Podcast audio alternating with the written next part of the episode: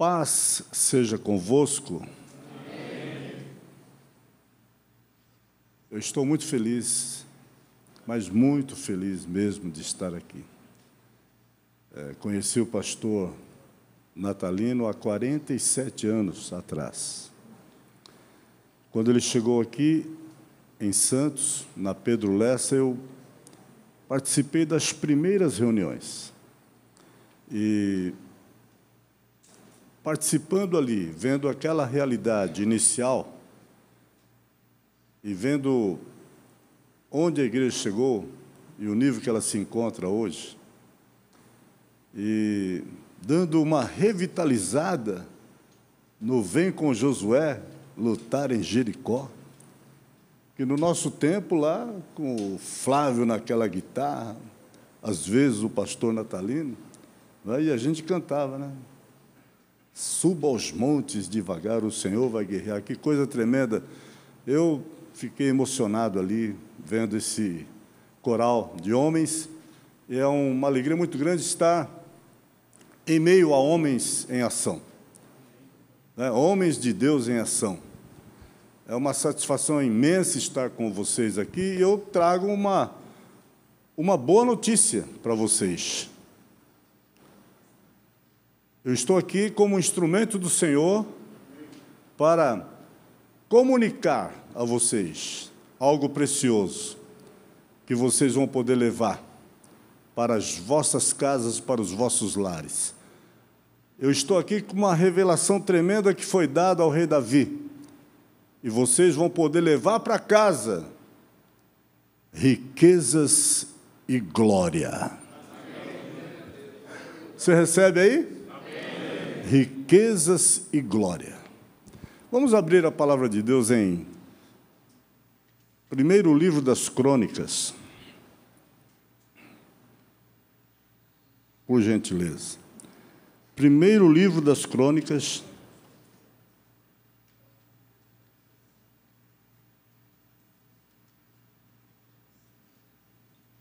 Capítulo 29. Davi tem uma das maiores revelações dadas pelo Espírito Santo e em oração ele expressa a profundidade do agir de Deus naquele que crê. Particularmente aqui, o agir de Deus em homens em ação. E me alegra muito poder estar integrado a vocês nesta noite. Parabéns, pastor Natalino, porque a expressão de fé, a resiliência por 44 anos e o resultado que vemos hoje nos emociona muito. Pastor Tuto, lá na Cristo Salva, me disse: Olha, você vai se impressionar. E eu sei que tudo isso é para a glória do Senhor. Aleluia. Primeiro Crônicas 29, Davi está orando ao Senhor, e ele, no verso 11, eu poderia ler o capítulo todo, mas vamos simplificar aqui. No verso 11, Davi diz, orando: Teu Senhor é o poder, a grandeza, a honra, a vitória e a majestade porque teu é tudo quanto há nos céus e na terra. Teu Senhor é o reino e tu te exaltaste por chefe sobre todos. Riquezas e glória vêm de ti.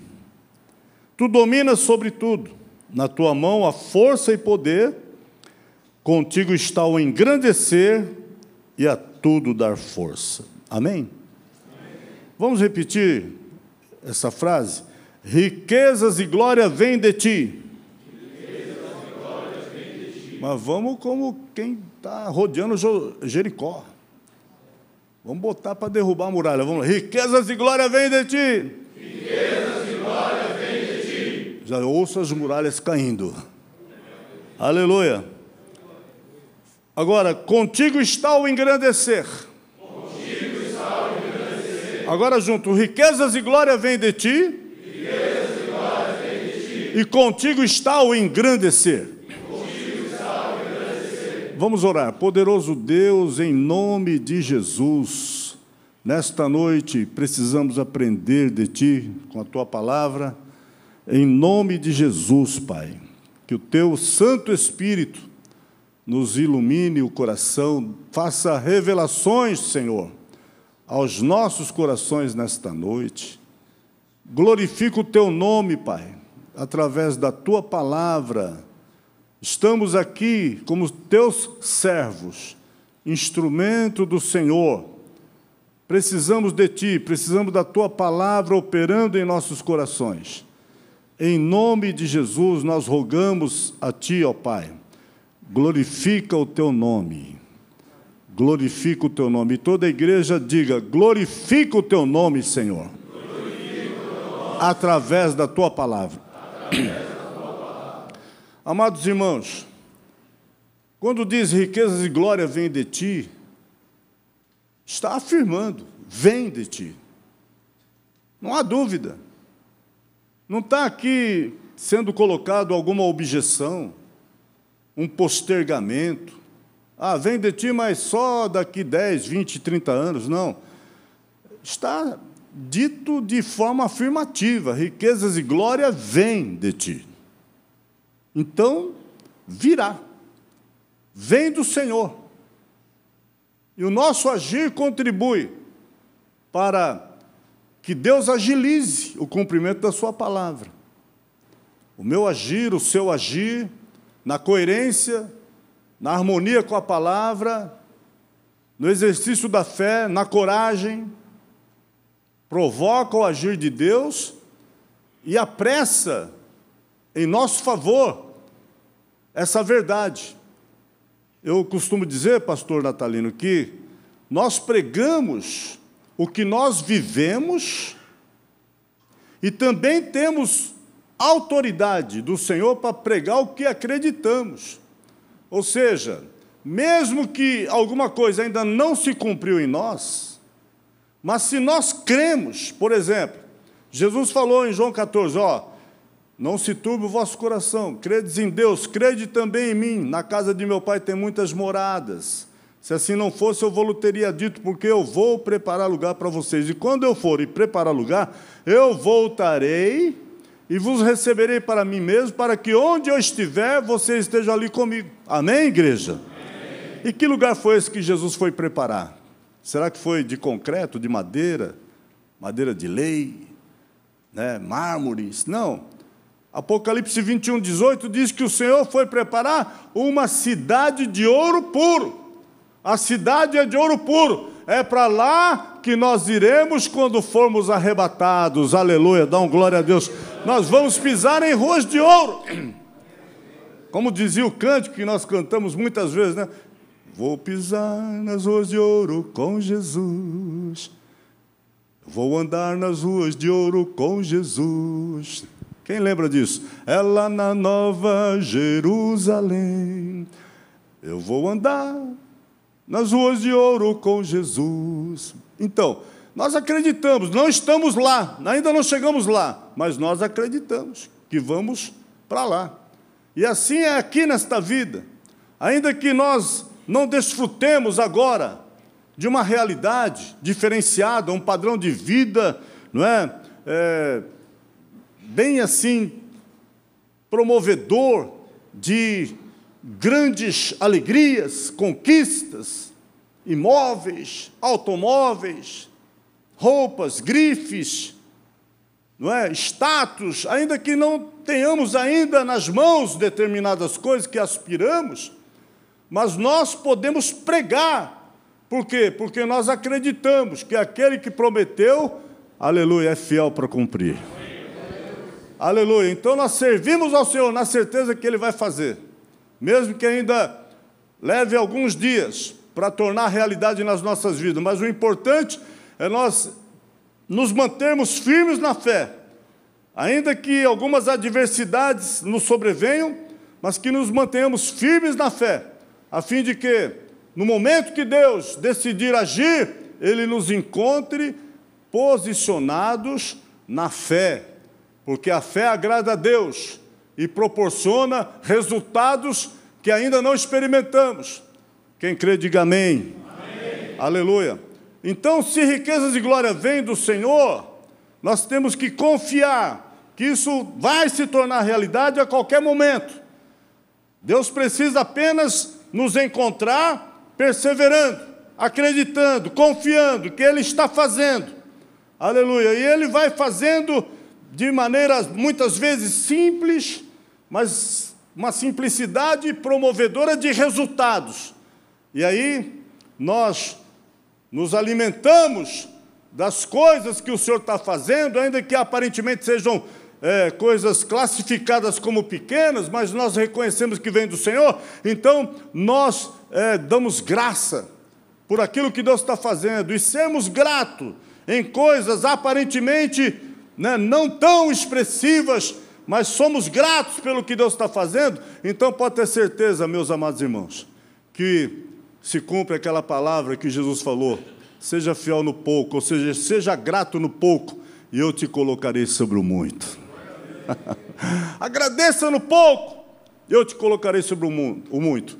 Meus amados, é, riquezas de glória vêm do Senhor, mas às vezes nós nos deparamos com pessoas dentro da igreja que ficam né, é, analisando a sua realidade e compara com alguns irmãos que, que estão num padrão, num nível mais elevado de conquistas, e alguém pode analisar e considerar interessante, eu estou na igreja há 20 anos, há 30 anos e ainda não alcancei. E irmãos que chegaram há 5, 6 anos já estão, já decolaram, estão vivendo a vida abundante, estão vivendo não é, um padrão de, de riquezas que eh, a gente não consegue entender e, e fica conjecturando quando é que vai acontecer comigo? Quando é que vai acontecer comigo? Acontece em tantos, mas comigo não. Irmãos, é possível que alguém né, tenha esse tipo de pensamento. Mas a palavra está dizendo que riquezas e glória vêm do Senhor. Eu, eu quero levar riquezas e glória para minha casa. Quem quer levar riquezas e glória para sua casa? Ah, começa pela fé. Começa pela fé. Hebreus 11, 6 diz: sem fé é impossível agradar a Deus. Porquanto é necessário que aquele que se aproxima de Deus creia que Ele existe e que se torna galardoador daqueles que o buscam. Então, o galardoador significa que Deus está agindo, tornando realidade aquilo que está dito, que está prometido, que está afirmado. Então, nós vamos tomar como exemplo nesta noite né, o agir de Deus num homem, que é uma das maiores referências de fé que a Bíblia apresenta. Como que Deus tornou realidade riquezas e glória neste homem. Eu estou me referindo àquele que a Bíblia diz que é o nosso pai na fé. Está escrito em Gálatas 3, 7, que os da fé é que são filhos de Abraão. Cadê os da fé aqui nesta noite? Aleluia, os da fé na palavra, fé na verdade, fé nas sagradas escrituras. Né? Os da fé é que são filhos de Abraão. Nós sabemos que Abraão tem filhos segundo a carne, e Deus vai tratar com ele, sobretudo após o arrebatamento da igreja, vai tratar com Israel, o Israel carnal, né, para cumprir a sua palavra. Né, o Israel carnal é, um, é, é parte integrante do, do relógio profético de Deus para o mundo. Israel também se torna o relógio profético de Deus para a igreja, no que tange ao arrebatamento. Então, Deus vai voltar a tratar com Israel, porque agora estamos no dia da graça, Deus está tratando com o seu povo, a igreja. O povo que ele chamou em Cristo Jesus para ser a noiva de Cristo. Não é? E esse arrebatamento, ele nos levará ao, ao enlace, às bodas do Cordeiro, uma festa maravilhosa que durará sete anos. E nesse período de sete anos, Deus começa a tratar de novo com Israel, mas num contexto conflituoso, né, terrível, né, onde lá em Romanos 9, 27 diz que Ainda que Israel seja como areia da praia do mar, em termos de população, todavia só o remanescente será salvo. É Deus tratando com Israel. A igreja está né, felicíssima, como toda noiva, muito bem né, sucedida, fica né, muito, muito feliz, regozija, se alegra não é, com o noivo, etc. A igreja está desfrutando daquilo que ela semeou em toda a sua existência, a fé, a expectativa da volta do Senhor. Mas eu não vim aqui pregar especificamente nesse contexto, apenas para mostrar a diferença entre os que são filhos de Abraão pela fé e os filhos da carne. Os filhos da carne estão tá lá, em conflito com Hamas, mas os filhos da fé estão aqui na expectativa de vida e vida com abundância, aleluia, aleluia, e riquezas e glória. Riquezas e glória vêm do Senhor. Meus amados, então Abraão, Deus ele deixou bem claro que esse agir na vida de Abraão requeria de Abraão alguns passos. Então, lá em Gênesis 12, o Senhor diz: Abraão, sai da tua terra, sai da tua parentela, sai da casa de teus pais, vem para uma terra que eu te mostrarei, vai para uma terra que eu te mostrarei, de ti farei uma grande nação, e te abençoarei, e engrandecerei o teu nome. Davi falou: riquezas e glória vêm do Senhor, contigo está o engrandecer. E Deus falou para Abraão: Eu engrandecerei o teu nome, se tu uma benção. Olha, eu te engrandecerei, vou te abençoar, vou te engrandecer, mas tem um propósito: se tu uma bênção. Fala para o irmão da esquerda e da direita: Deus vai te engrandecer, muito mais do que já tem feito, mas é para você ser uma bênção é para ser uma bênção. Aleluia, não é para ostentar. Deus não engrandece ninguém para ostentar, porque a glória pertence a Ele. Aleluia. Então, Deus quer a humildade. A humildade precede a honra. Então, quando a grandeza, a honra chegar nesse patamar de grandeza, de destaque, não uma vida abundante, diferenciada perante a sociedade, Deus quer nos ver o quê? que nos mantenhamos humildes. Aleluia, servindo ao Senhor. Servindo ao Senhor na riqueza, na glória, no engrandecer. Está servindo ao Senhor, porque em João 12, 26, o Senhor falou: se alguém me servir, será honrado por meu Pai. Quem quer ser honrado pelo Pai aqui nesta noite? Então, meus amados, queridos,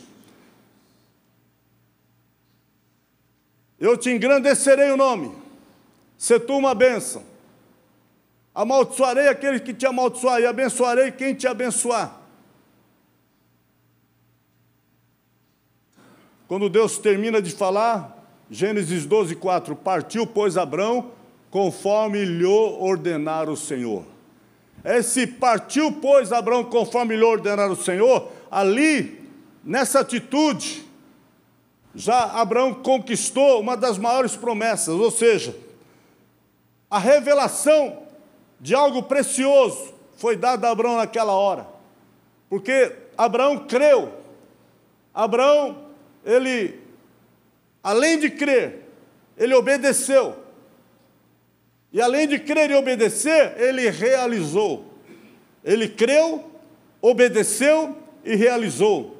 Por isso, imediatamente, Deus o cercou de bênçãos antes mesmo que ele se tornasse um dizimista. Ele ainda não conhecia o dízimo, o dízimo ainda não era praticado. Mas Deus o cercou de bênçãos, riquezas, riqueza e glória. Então Abraão já começou ali a receber o que? A riqueza. E a riqueza é relativa ao quê? A finanças. A glória já tem a ver com aquilo que o dinheiro não pode comprar, mas que é necessário para nós. Tudo que nos é necessário para viver dentro daquilo que Deus projetou para nós e que o dinheiro não compra, Deus ele permite que nós tenhamos acesso a muitas coisas necessárias para a alegria e a felicidade de um homem na sua casa, na sua família. Então o Senhor, ele derrama sobre o teu servo, o seu servo, a glória. E a glória a gente podia citar dois, três exemplos aí que dinheiro não compra. Dinheiro não compra proteção, livramento, dinheiro não compra saúde, dinheiro não compra amor, dinheiro não, dinheiro não compra paz. Paz não vende no mercado, paz não vende no show, paz não vende no estádio, paz não vende no shopping. A paz foi construída pelo sangue de Jesus. Colossenses 1:20 está escrito: Paulo diz que Cristo fez a paz com o sangue da sua cruz. Aleluia. Irmão, essa paz gloriosa que nós enfrentamos adversidades, temos responsabilidade, muitas vezes somos provados, situações adversas, às vezes terríveis, mas uma coisa não sai do nosso coração: a gloriosa paz de Cristo. Nós somos diferentes porque nós temos paz para resolver os problemas. Aleluia. privilégio. Privilégio da igreja, porque a paz, ela foi construída pelo sangue de Cristo. E nós somos os privilegiados de desfrutar permanentemente dessa paz. E você encontra com o irmão e fala: paz seja com você, a paz do Senhor. Amém, igreja? Glória a Deus. Aleluia, que maravilha é ter a paz. Então, essa é a glória, riquezas e glória. A glória é o que o dinheiro não compra. Dinheiro não compra salvação, vida eterna, dons espirituais. Dinheiro não compra. Mas nós temos acesso a tudo isso. Nós temos a garantia de tudo isso. Pela graça sois salvos por meio da fé. Isso não vem de vós, é dom de Deus. Aleluia. Dá um glória a Deus, é, meu irmão.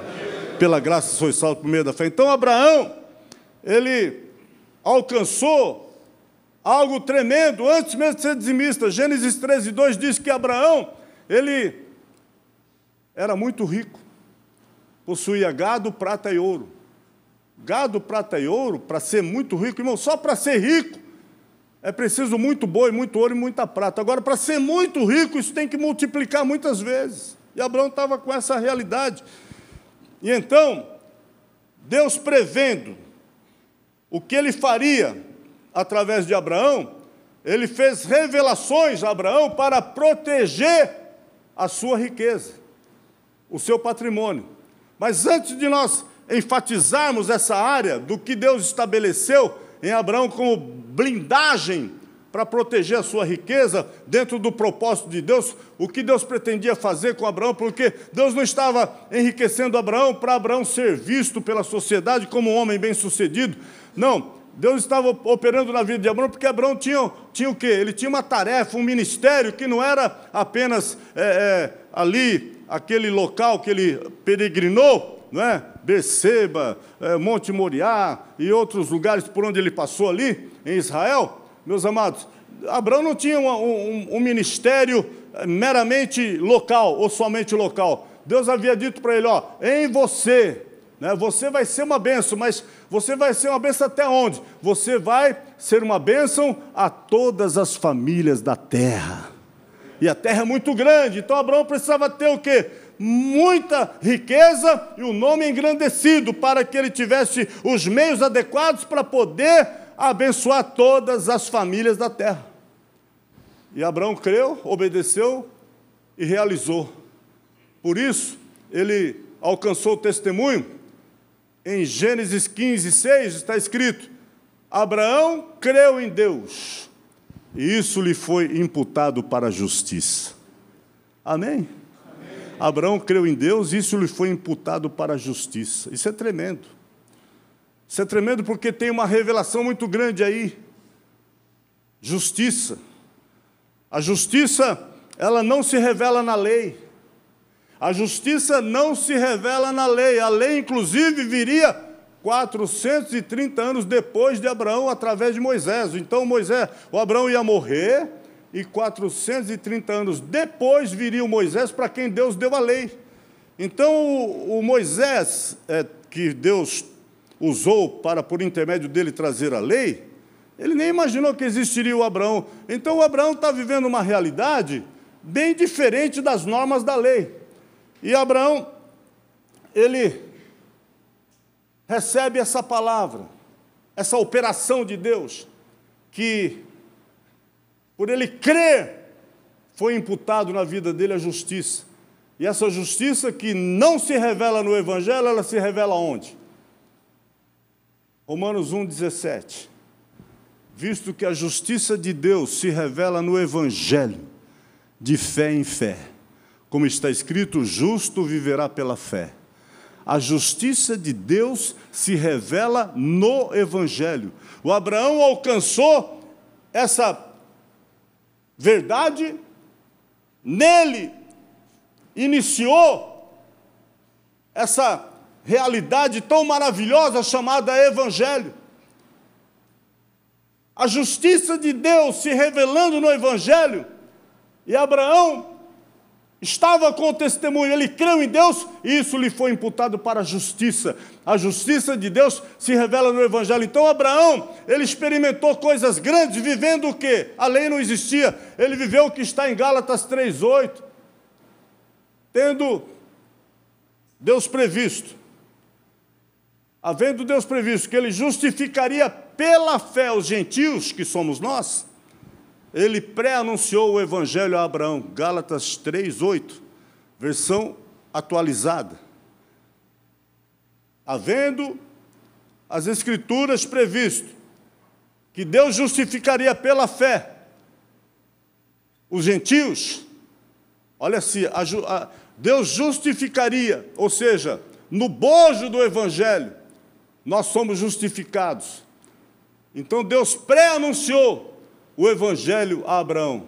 Igreja, o Abraão, ele viveu o quê? Ele viveu o que foi anunciado para ele. Aleluia! Ele viveu o evangelho. Deus pré-anunciou o evangelho a Abraão. Glória a Deus, o evangelho que viria na plenitude dos tempos. Como diz Gálatas 4:4, o evangelho na plenitude do tempo Deus antecipou, por quê? Porque Abraão agradou a Deus. Quando nós agradamos a Deus, coisas que Deus está para fazer lá na frente, Ele antecipa e nos entrega. Aleluia, louvado seja o nome do Senhor. Porque vivemos o Evangelho, porque agradamos ao Senhor. Abraão teve o privilégio de viver antecipadamente o que nós vivemos hoje. E o que Abraão viveu, que nós vivemos hoje, que é privilégio só da igreja, muitas coisas, ou homens de Deus experimentaram coisas tremendas no Velho Testamento. Homens de Deus agradaram a Deus na sua fé, mas não experimentaram o que Abraão experimentou. Davi era segundo o coração de Deus, mas Davi não experimentou as certas particularidades vividas por Abraão, certo? Porque as prerrogativas do Evangelho foram vividas só por Abraão e por nós que estamos hoje vivendo. Davi não, não viveu certas prerrogativas do Evangelho que nós vivemos e que Abraão viveu antecipadamente. Nem Moisés, nem Elias, nem Daniel, homens que eram extremamente agradáveis a Deus na sua ousadia, na sua fé, na sua conduta, na sua coragem, mas não experimentaram determinadas coisas que foi privilégio de Abraão. Por exemplo, a igreja hoje tem o privilégio de ouvir de Cristo. Em João 15, 14, Jesus falou para a igreja hoje, eu e você.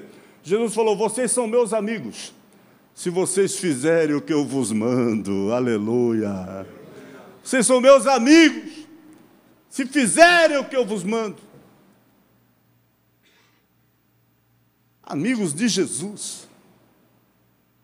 A obediência, se fizer o que eu vos mando. O Abraão obedeceu. Ele creu, obedeceu e realizou. Ele partiu conforme lhe ordenar o Senhor. Irmãos, obediência é determinante para um viver é, promissor. É fundamental. Atos 5,32, Pedro falou para aqueles que estavam incrédulos quanto à ressurreição de Cristo. Pedro falou assim: ó, nós somos testemunhas que Jesus ressuscitou e também o Espírito Santo é testemunha. Esse Espírito Santo, Pedro falou, que o Pai deu, esse Espírito Santo que o Pai otorgou aos que lhe obedecem. Aleluia! Fala para o irmão da esquerda e da direita, o segredo é obedecer, irmão. o segredo é obedecer, aleluia. O Espírito Santo é dado a quem obedece. O Espírito Santo que nos guia, que guiou Abraão, né? Primeiramente Abraão, porque o Espírito Santo ele se manifestou no Pentecoste, mas como o evangelho foi antecipado a Abraão, Abraão experimentou o Espírito Santo dirigindo ele, seus passos. Igreja, isso é tremendo. Então Abraão foi chamado de amigo, e aí Jesus, Abraão foi chamado de amigo, mas a igreja tem esse privilégio. Em João 15, 15, Jesus falou assim: ó, falou para nós, eu não chamo vocês de servos, porque o servo não sabe o que faz o seu senhor, mas eu tenho vos chamado de amigos, porque tudo quanto ouvi de meu Pai, eu vos tenho dado a conhecer. Aleluia. E o Abraão viveu o evangelho, ele tem que ter sido chamado de amigo. Isaías 41, 8. Isaías 41, 8 diz o quê? Tu, Israel, servo meu, e tu, Jacó, a quem elegi, descendente de Abraão, meu amigo. Deus falando, tu, Israel, servo meu, e tu, Jacó, quem elegi, descendente de Abraão, meu amigo. O único do Velho Testamento a ser chamado de amigo, por quê? Porque foi o único a viver o Evangelho. Foi o único chamado de crente também, o Abraão, embora todos ali no Velho Testamento mostravam que eram crentes na palavra de Deus, mas o único que foi chamado de crente foi o Abraão. Onde Jesus chama a igreja de crente? Onde Jesus recomenda essa palavra? Em João 20, 27 Estavam os discípulos reunidos e Jesus apareceu lá. Porém, uma semana antes, uma semana antes, Jesus já tinha aparecido aos discípulos ressuscitado. E Jesus falou: Paz seja convosco. E aí, passado uma, ou seja, nesse mesmo dia que Jesus apareceu aos discípulos, o Tomé não estava. E, e os discípulos disseram para o Tomé: Vimos o Senhor. E Tomé falou: Se eu não tocar o meu dedo na sua mão, não colocar a minha mão no seu lado, de jeito nenhum crerei. Aí, uma semana depois, Jesus aparece de novo e o Tomé estava lá. E Jesus falou para Tomé: Chega aqui o teu dedo, põe aqui a tua mão. E Jesus acrescenta em João 20, 27, Não sejas incrédulo, mas seja crente. Não sejas incrédulo, Tomé, mas seja crente. Aleluia. Irmão, com todo respeito a muitas religiões, mas eu costumo dizer para quem questiona, para quem quer contender. Aí eu falo, Jesus está lá na sua religião? Normalmente eles dizem, claro que Jesus está lá. Eu digo, por que vocês não obedecem a Ele? Ah, como assim? Ele mandou ser crente. Ele mandou ser crente. O próprio Jesus está falando, né? O Jesus que é invocado em tantas religiões, ele está falando, ó, seja crente. Amém? Tem uma pitada de ironia aí, não tem? Seja crente. Então você não precisa brigar com ninguém. Né? Não precisa brigar. Se alguém quer discutir com você, você fala: Jesus está lá na sua igreja, lá na sua religião? Tá. Ele mandou ser crente, então obedeça a ele.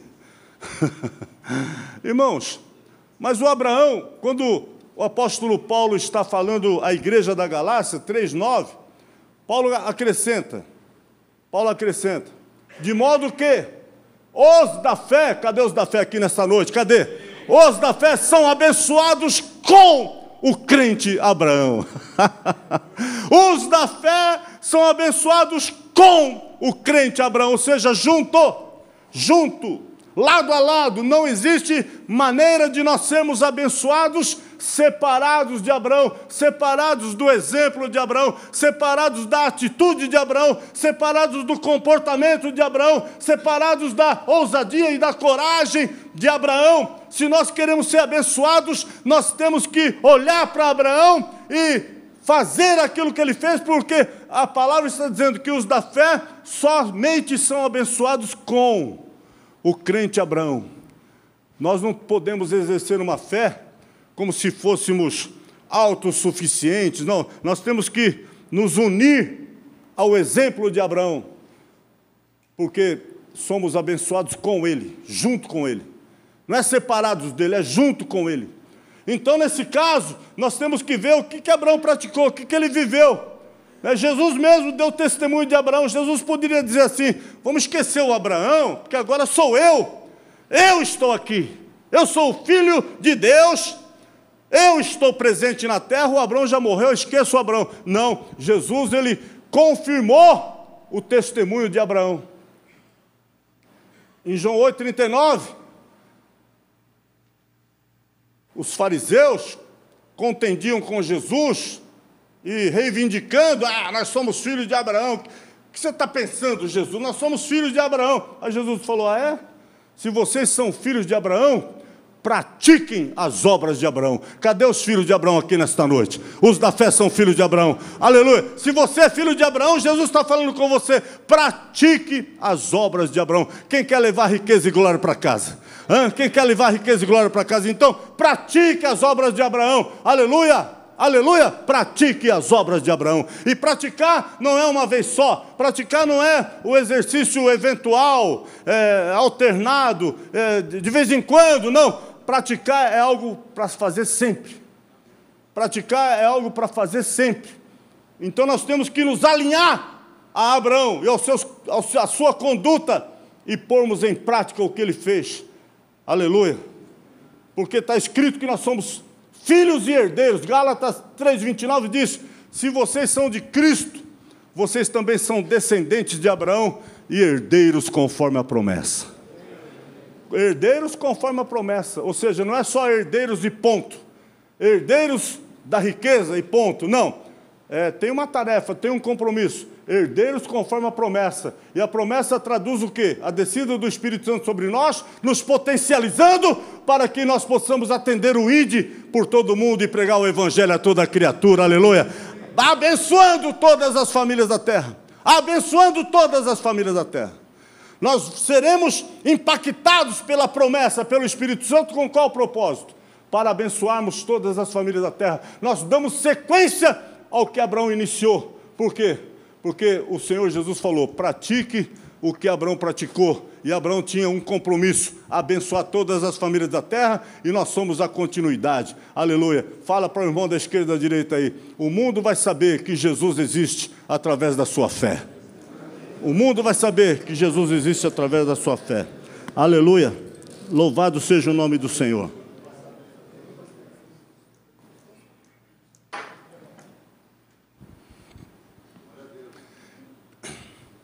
Abraão viveu o Evangelho. Ah, que bênção, hein? E vivendo o Evangelho, Abraão experimentou algo que só a igreja tem o privilégio. Nem Davi experimentou, nem Moisés, nem Daniel, nem Samuel. Só Abraão no Velho Testamento, porque Abraão não estava na lei, Abraão estava vivendo o Evangelho. E a igreja tem o privilégio hoje de ouvir o apóstolo Paulo dizendo em 1 Coríntios 11, 23, porque eu recebi do Senhor o que também vos entreguei, que o Senhor Jesus, na noite em que foi traído, tomou o pão e, tendo dado graças, o partiu e disse, este é meu corpo que é dado por vós. Semelhantemente, depois de cear, tomou o cálice, dizendo, esse cálice, é nova, esse cálice é a nova aliança no meu sangue. Fazer isso todas as vezes que, que beberdes em memória de mim. Porque todas as vezes que comer esse pão e beber esse carne, esse cálice, anunciais a minha morte, a morte do Senhor, anunciais a morte do Senhor até que ele venha. Quem vive o Evangelho, toma santa ceia. Davi, segundo o coração de Deus, nunca tomou santa ceia. Moisés, uma referência tremenda, nunca tomou santa ceia. Mas a igreja toma santa ceia e o Abraão tomou santa ceia. Eu gostaria de chamar o pastor Natalino. Nós vamos fazer um pequeno teatro aqui. Pastor Natalino, eu gostaria que um irmão, um irmão aqui, que entendeu que você é filho de Abraão e que você é a continuação das obras de Abraão, você vai representar o Abraão agora. Mas é preciso que você seja o quê? Alguém identificado como praticante das obras de Abraão, ou seja, você precisa ser um dizimista fiel. Eu sei que aqui Provavelmente a grande maioria é dizimista. Né? Pode ser que haja uma exceção, nós respeitamos, evidentemente, mas é, você que é filho de Abraão, dizimista fiel, tem vários. O primeiro que levantar a mão vai vir aqui. Ué? Vem cá, corre aqui. Eu pensei que todo mundo ia levantar a mão, eu tenho que fazer uma fila de Abraão aqui. Qual é o seu nome, irmão? Abraão? Abraão? Carlos, Carlos. Não, é Abraão. É. Eu gostei da interpretação veloz ali, ó. É Abraão. Fala, meu nome é Abraão. Meu nome é Abraão. Fala, eu dou continuidade. Eu dou continuidade. Deus começou. Ao que Deus começou. Em Abraão. Em Abraão. Mas o Abraão, ele é dizimista. Cadê o envelope de dízimo? Já foi entregue. Já foi entregue? Puxa. Então vamos arrumar outro envelope. Tem envelope aí? o envelope de dízimo. Já foi entregue. Está vendo? Ó? ó, cadê o envelope de dízimo? Já foi entregue. Esse é Abraão, praticante das obras de Abraão. Né? Riqueza e glória vem do Senhor, mas vem sobre quem? Sobre os fiéis. Diz a Bíblia que os olhos do Senhor procuram os fiéis da terra. E o fiel é aquele que crê, obedece e realiza. Então, um dia, pastor, segura ali o cálice, pega um cálice e um pão. É o, o pastor Natalino foi promovido a Melquisedeque. Melquisedeque, rei de Zalém, sacerdote do Deus Altíssimo. Amém. O Abraão, em João 8,56, Jesus falou: Abraão viu o meu dia e se alegrou, e se regozijou. Abraão viu, passou um filme. O evangelho anunciado a Abraão significa que Deus, numa visão, passou um filme do evangelho, Jesus nascendo, crescendo, operando milagres, é, tantos milagres, morrendo por nós, ressuscitando, e também Abraão viu Jesus servindo a ceia e falando: Ok, não comer da minha carne, não beber do meu sangue, não tem parte comigo. Então, Abraão, a partir daquele dia, Abraão dizia assim: Deus, Deus, Deus quando é? Quando é? Que eu terei parte que eu terei parte com o Filho de Deus. Com o Filho de Deus. Eu quero comer. Eu quero comer pão, do pão e beber do cálice. E beber do cálice. E então, um dia Deus manda o rei de Zalém, sacerdote do Deus Altíssimo, e ele disse assim: ele trouxe pão e vinho. Ele trouxe, levante o pão e o vinho, Melquisedeque. Ele trouxe pão e vinho e abençoou ele Abraão e disse: Bendito seja Abraão pelo Deus Altíssimo que possui os céus e a terra. E bendito seja o Deus Altíssimo que entregou os teus adversários nas tuas mãos. Então Deus já tinha dado riquezas, e agora Abraão, voltando da matança dos reis, estava com despojo, a riqueza aumentou muito. Né? Deus já estava no processo de engrandecer Abraão, porque a riqueza ele já tinha, agora Deus ia engrandecê-lo. Então Deus decidiu: vou blindá-lo com algo tremendo para que ele não seja vítima do devorador. Então Deus né, liga as duas coisas, tanto os elementos da ceia que correspondem ao Evangelho, como também a prática do dízimo para a proteção do patrimônio, que era muito grande na vida de Abraão. Então, Melquisedeque chega e fala para Abraão: Abraão, Abraão, lembra aquele dia? Lembra aquele dia que você viu? Que você viu o Filho de Deus? O Filho de Deus Servindo pão e vinho? Servindo pão e vinho. Ele me mandou aqui. Ele mandou aqui. A sua hora chegou. A sua hora chegou. Recebe. Recebe. Pega o pão e o vinho. E pode tomar. E pode comer. Aleluia. Aleluia. O primeiro homem a tomar a santa ceia na terra Abraão, trazido por, pelo sacerdote do Deus Altíssimo, aquele que não tinha princípio de dias nem fim de existência, sem pai, sem mãe, sem genealogia. Aleluia. O maior abençoando o menor. Para mim, esse Melquisedeque é o próprio Cristo. Agora, veja bem: quando Abraão recebe o pão e o vinho, Deus revela para ele: entregue o dízimo de tudo. Levante bem alto. Fala assim: sacerdote do Deus Altíssimo. Sacerdote do Deus Altíssimo. Estou muito feliz. Estou muito feliz. Por tomar. Por tomar. Os elementos. Os elementos. Da Santa Ceia. Da Santa Ceia. Celebrada pelo Filho de Deus. Celebrada pelo Filho de Deus. E hoje eu tenho parte com ele. E hoje eu tenho parte com e ele. ele me mandou. E ele me mandou. Entregar. Entregar. O dízimo de tudo que eu tenho o dízimo de tudo que eu tenho. Recebe. Recebe. Glória a Deus. O primeiro homem a tomar a Santa Ceia também é o primeiro homem a entregar o dízimo. A, a era dízimo está inaugurada através do Abraão, que Deus disse para nós, para praticarmos as obras de Abraão, aleluia, porque nós somos a sequência, a continuação. Louvado seja. Diga, eu sou a continuação. Eu faço as obras de Abraão.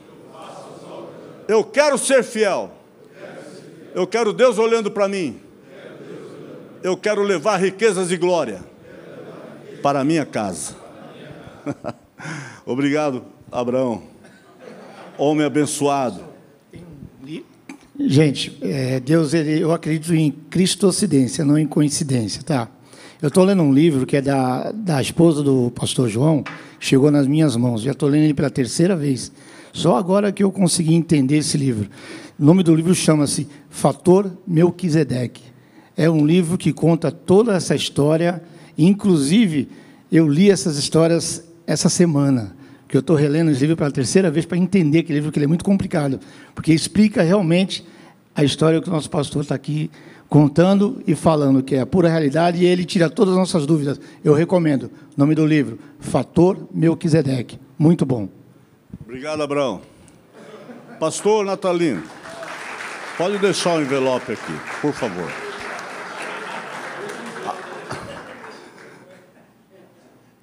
Essa cesta não está muito pesada, mas ela é pesada. Pega aí. Essa cesta é pesadíssima. Se cansar, você pode. A palavra de Deus diz: primeiro dízimo da terra, vocês viram, né? Foi praticado por Abraão. E nós, os da fé, são abençoados com o crente Abraão, com as mesmas obras. Fala para o irmão da esquerda e da direita. Uma das principais obras é ser dizimista. Aí, meu irmão, olha só. A Bíblia diz em 1 Coríntios 3,16: Não sabeis que sois santuários de Deus e que o Espírito de Deus, de Deus habita em vós? A Bíblia diz em 1 Coríntios 6,19: Acaso não sabeis que o vosso corpo é o santuário do Espírito Santo que habita em vós e que não sois de vós mesmos? Segundo Coríntios 6,16, Deus diz, é um trecho do Velho Testamento repetido por Paulo, segundo Coríntios 6,16, Deus dizendo, habitarei neles e andarei entre eles. Eles quem? Você. Fala, fala assim, eu? É, Deus está falando, eu habitarei em você e vou andar com você. Termina o culto, Deus deixa anjo guardando aqui. Mas ele não mora aqui. Aqui é a casa que ele trabalha. Aqui é a casa que Deus opera, mas Ele não mora aqui, Ele mora em você. Ele vai com você. A confirmação maior disso, Hebreus 3,6. Cristo, porém, como filho em sua casa, a qual casa somos nós. Está lá escrito. Cristo, porém, como filho em sua casa, a qual casa somos nós. Está lá em Hebreus 3,6. A qual casa somos nós. Diga, eu sou a casa. Onde Cristo habita, onde Deus habita. Meus amados, se eu sou a casa onde Deus habita, e Deus falou em Malaquias 3, verso 10, Deus falou para o povo. Por que, que o dízimo fez parte da lei, irmãos? O dízimo fez parte da lei porque a lei é maldita e o dízimo tem o poder de erradicar, de, de cancelar as maldições. O dízimo erradica as maldições. Então Deus introduziu o dízimo na lei, porque o dízimo tem esse predicado de acabar com a maldição. Então, lá no período da lei, Deus faz essa revelação ao povo. Né? Mas primeiro ele falou com Abraão que vivia o evangelho sobre o dízimo.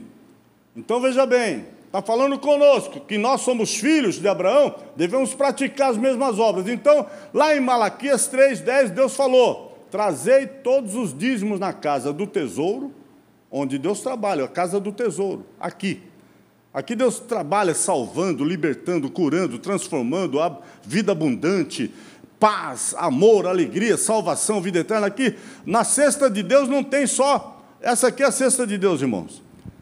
Põe a mão por baixo, pastor Natalino. Ó, essa aqui é a cesta de Deus. Ó. Aqui tem feijão, tem bolacha, tem macarrão, tem sal, farinha, sal, para o tempero.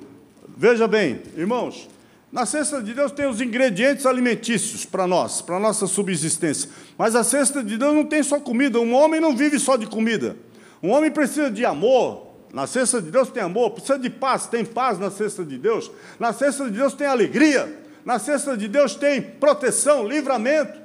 Não, um homem não pode trabalhar só para ter comida em casa, ele precisa ter proteção, livramento nas estradas, BRs, essa vincheta, Deus me livre, né? tanta curva. É, meus amados, quem transita por aí sabe como é. né? então precisa de proteção, livramento. Quantas tragédias que acontecem, mas precisa de proteção, livramento. E na cesta de Deus tem mais, tem dons do Espírito Santo, tem salvação, cura divina. Na cesta de Deus tem riquezas de glória, aleluia, riquezas de glória está na cesta de Deus. Irmão, eu me amo, eu quero a cesta de Deus. Quem ama a si mesmo aí? Talvez você não, não, não, não captou pelo que a Bíblia diz lá em Mateus 20, Mateus, Mateus, Mateus 22, Mateus 22, 39, está escrito assim: Jesus falou, ame o próximo como você ama você mesmo. Ame o próximo igual você ama você mesmo. Ou seja, Jesus está dizendo que nós nos amamos, queremos o melhor. Eu me amo, eu quero o melhor para mim. Eu quero a cesta de Deus. Eu me amo, eu quero a cesta de Deus na minha vida, na minha casa, na minha família. Então, meu irmão, Jesus, Deus está falando assim, ó, trazei todos os dízimos na casa do tesouro. Espera aí, agora eu gostaria de chamar um outro irmão para representar a igreja. Um irmão dizimista, outro irmão dizimista, para representar. Cadê? Vem cá, você que levantou a mão, corre aqui. Irmão, você vai representar agora a igreja. Você é a igreja. Qual é o seu nome? Igreja. Qual é o seu nome? Igreja. Olha só, Deus está falando, ô, ô, igreja. Igreja, é eu e você. Deus está falando, igreja, trazei todos os dízimos na casa do tesouro. Pode pôr, na casa do tesouro. Para que haja mantimento. Ah, não, mas não, não é eu que falo, é Deus que fala. Pega de novo o envelope. É Deus que está tá representando. Ah, agora o pastor natalino não é mais o meu Melquisedeque, foi promovido a Deus foi promovido a Deus. E ele diz assim: trazei todos os dízimos. Trazei todos os dízimos. Na casa do tesouro. Na casa do tesouro. Para que haja mantimento. Para que haja mantimento. Na minha casa. Na minha casa. Eu quero essa cesta. Eu quero essa cesta. Eu quero essa bênção. Eu quero essa bênção. Eu quero essa riqueza. Eu quero essa riqueza e glória. Eu. Eu. Me amo. Me amo. Quero melhor para mim. Quero melhor para minha casa. Melhor para minha casa. Quero levar para minha família. Quero levar para minha família. Dentro de casa. Para dentro de casa. Essa grande bênção. Essa grande bênção. Vamos fazer de novo a, a, a cena. Ó, pega lá o envelope. Trazei todos os dízimos. Trazei todos os dízimos. Trazei todos os dízimos. Trazei todos os dízimos. Onde eu trabalho. Onde eu trabalho. Deus trabalha aqui. Trazei todos os dízimos. Trazei todos os dízimos. Onde eu trabalho. Onde eu trabalho.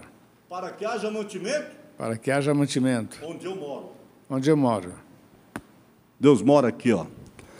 Deus mora na igreja. Mais forte. A cesta de Deus é pesada? É pesada? Está pesadinha. Pode levar para casa. É sua. É, Estou brin tô, tô brincando, irmão. Põe aí. O mantimento pode levar, mas a, a de Vime precisa devolver cada é dia. Queridos, eu tô, estou tô terminando a mensagem aqui. Eu estou terminando a mensagem em cinco minutos. Mas eu falei para o pastor Natalino, eu falei, ó, 50 minutos é pouco, eu vou pregar lá umas duas horas. Ele falou, bom, vamos, vamos ver esse negócio aí. Estou brincando, irmãos, ó, mas eu estou terminando. Então, querida igreja, queridos irmãos, homens em ação, Deus não quer você blindado apenas com o dízimo. Porque Deus tem um propósito através de você de alcançar o mundo inteiro. Por isso Deus não blindou apenas Abraão. Deus foi além. Deus deu a ele riquezas, ele era muito rico, e Deus blindou com o dízimo, livrando-o do devorador por causa do projeto grandioso que Deus tinha em Abraão de alcançar todas as famílias da terra. Quando Deus falou com Abraão, em Gênesis 22, eu quero seu filho em sacrifício. Deus podia ter pedido ouro, prata, boi, Abraão tinha muito. Mas Deus foi além, eu quero seu filho, para testar mesmo Abraão, onde que estava o coração de Abraão. Então Deus nos testa em coisas assim, às vezes, extremas, para ver onde é que está o nosso coração. E aí, ele falou: Quero seu filho em sacrifício, lá no Monte Moriá. E Abraão foi. Pegou o cutelo e ia matar o Isaac quando Deus bradou, o anjo do Senhor bradou: Não faças nenhum mal ao rapaz, porque agora eu sei que você teme a Deus. Agora. Quando Deus nos submete a uma prova grande, nós permanecemos fiel, nós cremos, obedecemos e realizamos. Quando Abraão partiu, ele obedeceu. Mas depois que Deus falou, me deu seu filho, ele realizou. Então ele creu, obedeceu e realizou. E alcançou o testemunho que ali ele temia ao Senhor, e era o que ele precisava para que Deus completasse a promessa: eu vou engrandecer você. Eu vou te engrandecer. Porque você fez isso e não me negou seu filho. Deveras abençoarei a tua descendência. Cadê os filhos de Abraão aqui nesta noite? Abençoarei a tua descendência, a tua descendência será como as estrelas do céu, como a areia da praia do mar. A tua descendência possuirá as cidades dos seus inimigos. O que, que tem nas cidades? As cidades têm o comércio pujante, as, as indústrias, os bens. E a descendência de Abraão, por obedecer, crer, obedecer e realizar, ela passa a possuir de forma legal, conquistada legalmente, empresas, comércios na cidade, porque é promessa do Senhor. A tua descendência vai possuir a cidade. O que, que rege uma cidade? Comércio, a indústria, a economia. Mas Deus cumpre isso em quem? Em quem crê, em quem obedece, em quem realiza.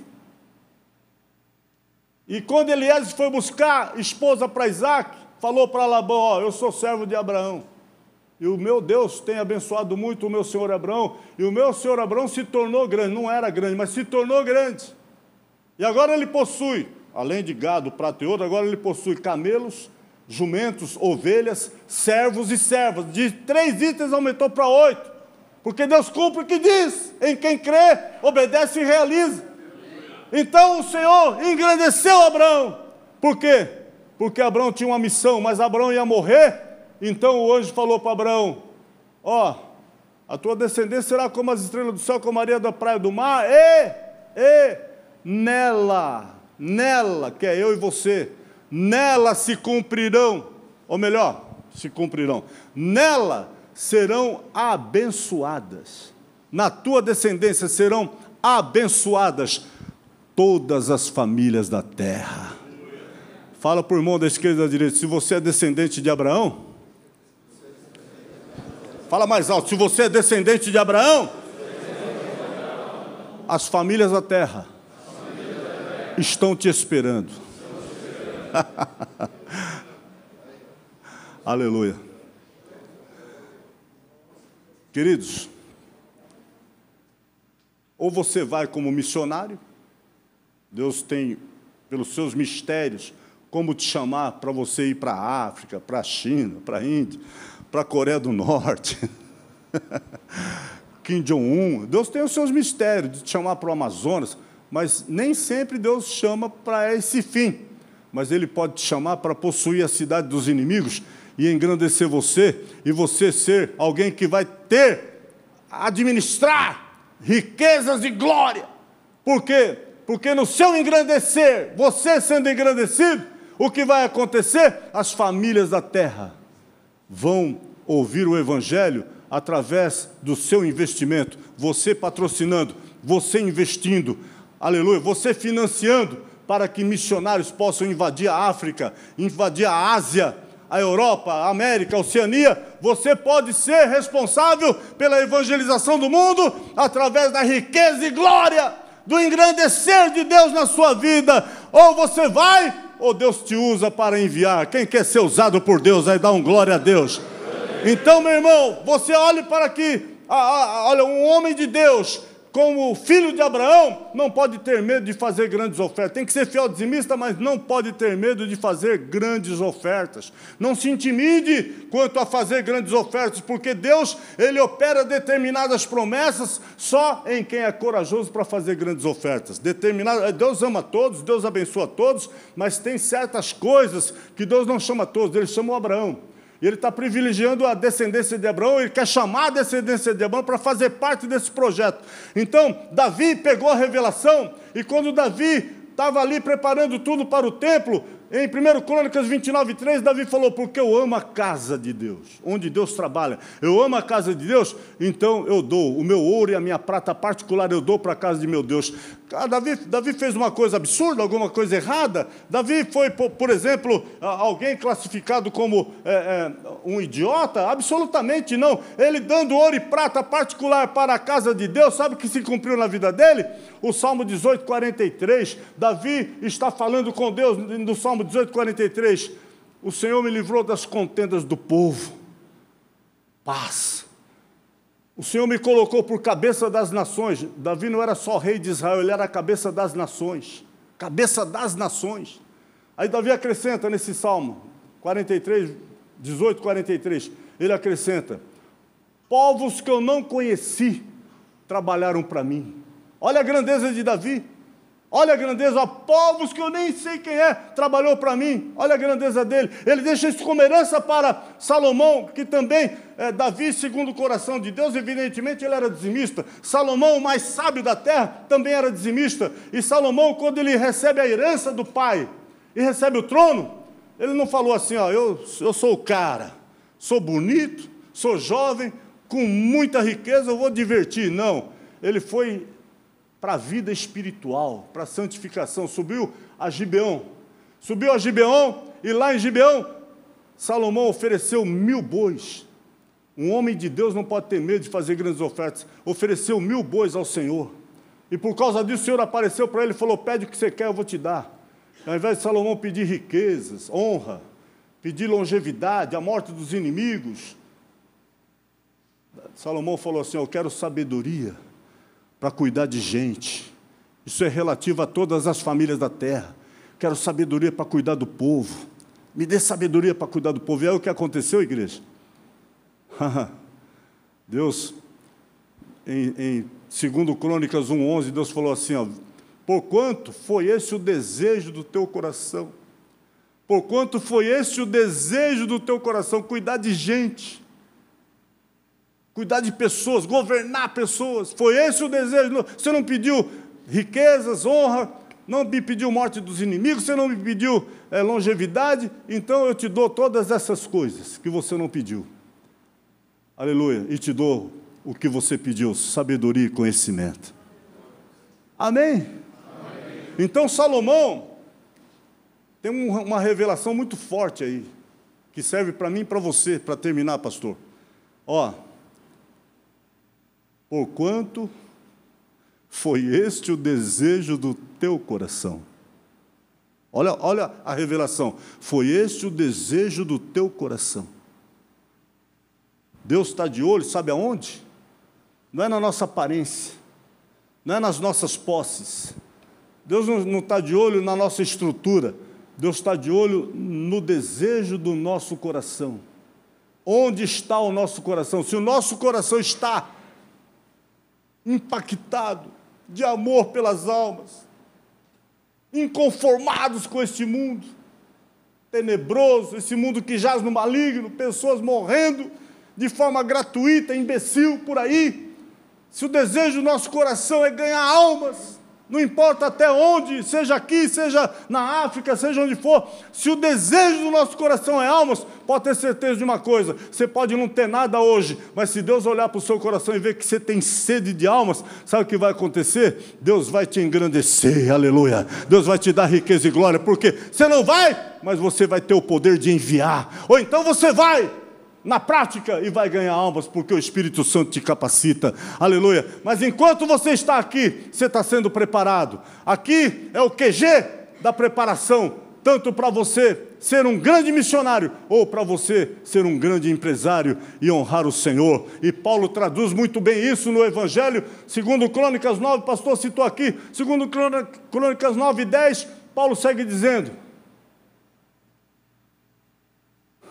Aquele que dá semente a quem semeia, semeia com coragem. Aquele que dá semente a quem. Ó, o Salomão semeou mil bois, mas lá na frente quando ele concluiu o templo, o templo, ele não ofereceu mil bois, não, ele ofereceu foi 22 mil bois e 120 mil ovelhas, ou seja, multiplicou, multiplicou, multiplicou a área da fazenda para a semeadura. Meu irmão, aí o Paulo traduz isso: aquele que dá semente a quem semeia e pão para alimento, também suprirá. Aumentará a vossa sementeira, aumentará o vosso salário, aumentará o vosso lucro multiplicará o fruto da vossa justiça e vos enriquecerá em tudo. Tudo é riqueza e glória. Tudo é riqueza e vos enriquecerá em tudo. Para quê? Para toda generosidade. Fala para o irmão da esquerda e da direita. Deus te dá o engrandecer, Deus te dá riqueza e glória, mas é para você ser generoso. é para você ser generoso. Quem quer, quem quer ser visto por Deus como generoso, amor pelas almas, quem quer ter o desejo no coração de ganhar almas no mundo inteiro, seja você um missionário ou seja você um patrocinador da obra missionária.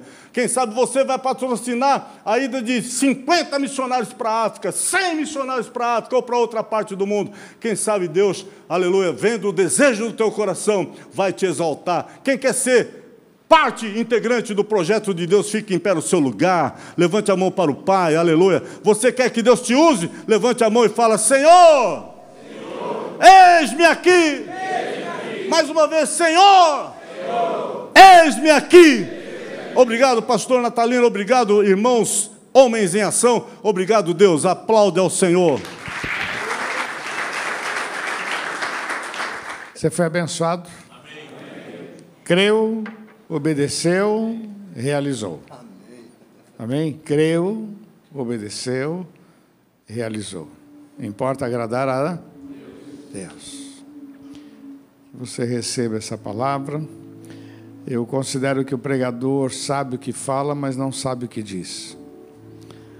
Eu sei o que a gente fala, a gente se prepara, ora e fala.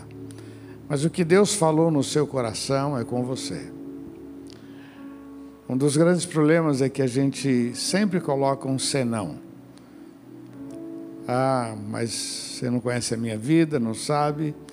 E é isso que atrapalha, meu irmão. Abraão creu. Teve uma experiência com Deus e creu. Creu. Creu, obedeceu. Foi. Realizou porque quem faz o milagre é o Senhor. Mas quem crê somos nós. Creu. Eu queria que você levasse essa palavra que você ouviu hoje e aquilo que Deus falou no seu coração. Vá para casa. Eu sempre penso que essa reunião tem um objetivo: fazer com que você leve bênção para dentro da tua casa. Que não seja só uma reunião, mas que você receba conteúdo e tem que levar para dentro de casa. Porque a sua família precisa de você. Seus filhos precisam de você. Sua esposa, sua sogra, seu sogro, seus pais precisam que você leve está falando que em ti serão benditas todas as nações. Quando a gente vê o histórico da descendência de Abraão, e a gente vê as descobertas, o que nós vivemos hoje, de avanço, de conhecimento, que tem a ver com o povo de Israel, é a palavra se cumprindo em ti. Eu sou fruto de pessoas que foram fiéis a Deus. Meu pai nunca teve uma igreja grande. Meu avô também não. Meu tio tinha uma igreja mediana. Mas eu sou fruto deles. Nem o tio Carlos teve uma igreja tão grande, né? Tinha muita gente, mas não era. Mas eu sou fruto de tudo isso. E você sabe que através de você Deus vai fazer grandes coisas. Não abra mão. Creu, obedeceu e realizou. Creu, obedeceu e realizou. Você crê nisso? Eu vou orar por você. Pai, muito obrigado por aquilo que nós ouvimos. Muito obrigado pela vida do teu servo. Muito obrigado, Pai, por tudo que o Senhor tem nos dado. Meu Deus, que a tua bênção, Senhor, esteja sobre este povo e que levem, ó Pai, para a sua casa uma palavra de esperança. Que entendam, ó Deus, a importância de crer, de obedecer e de realizar. Porque todos aqueles que acreditaram e gritaram, Filho de Davi, tem misericórdia de mim, todos esses foram alcançados. Aqui está o teu povo, nós dependemos de ti e nós te louvamos em nome de Jesus. Abençoa o teu servo, abençoa também a sua família, em nome de Jesus. Amém, Senhor. Vamos aplaudir nosso Deus, vamos.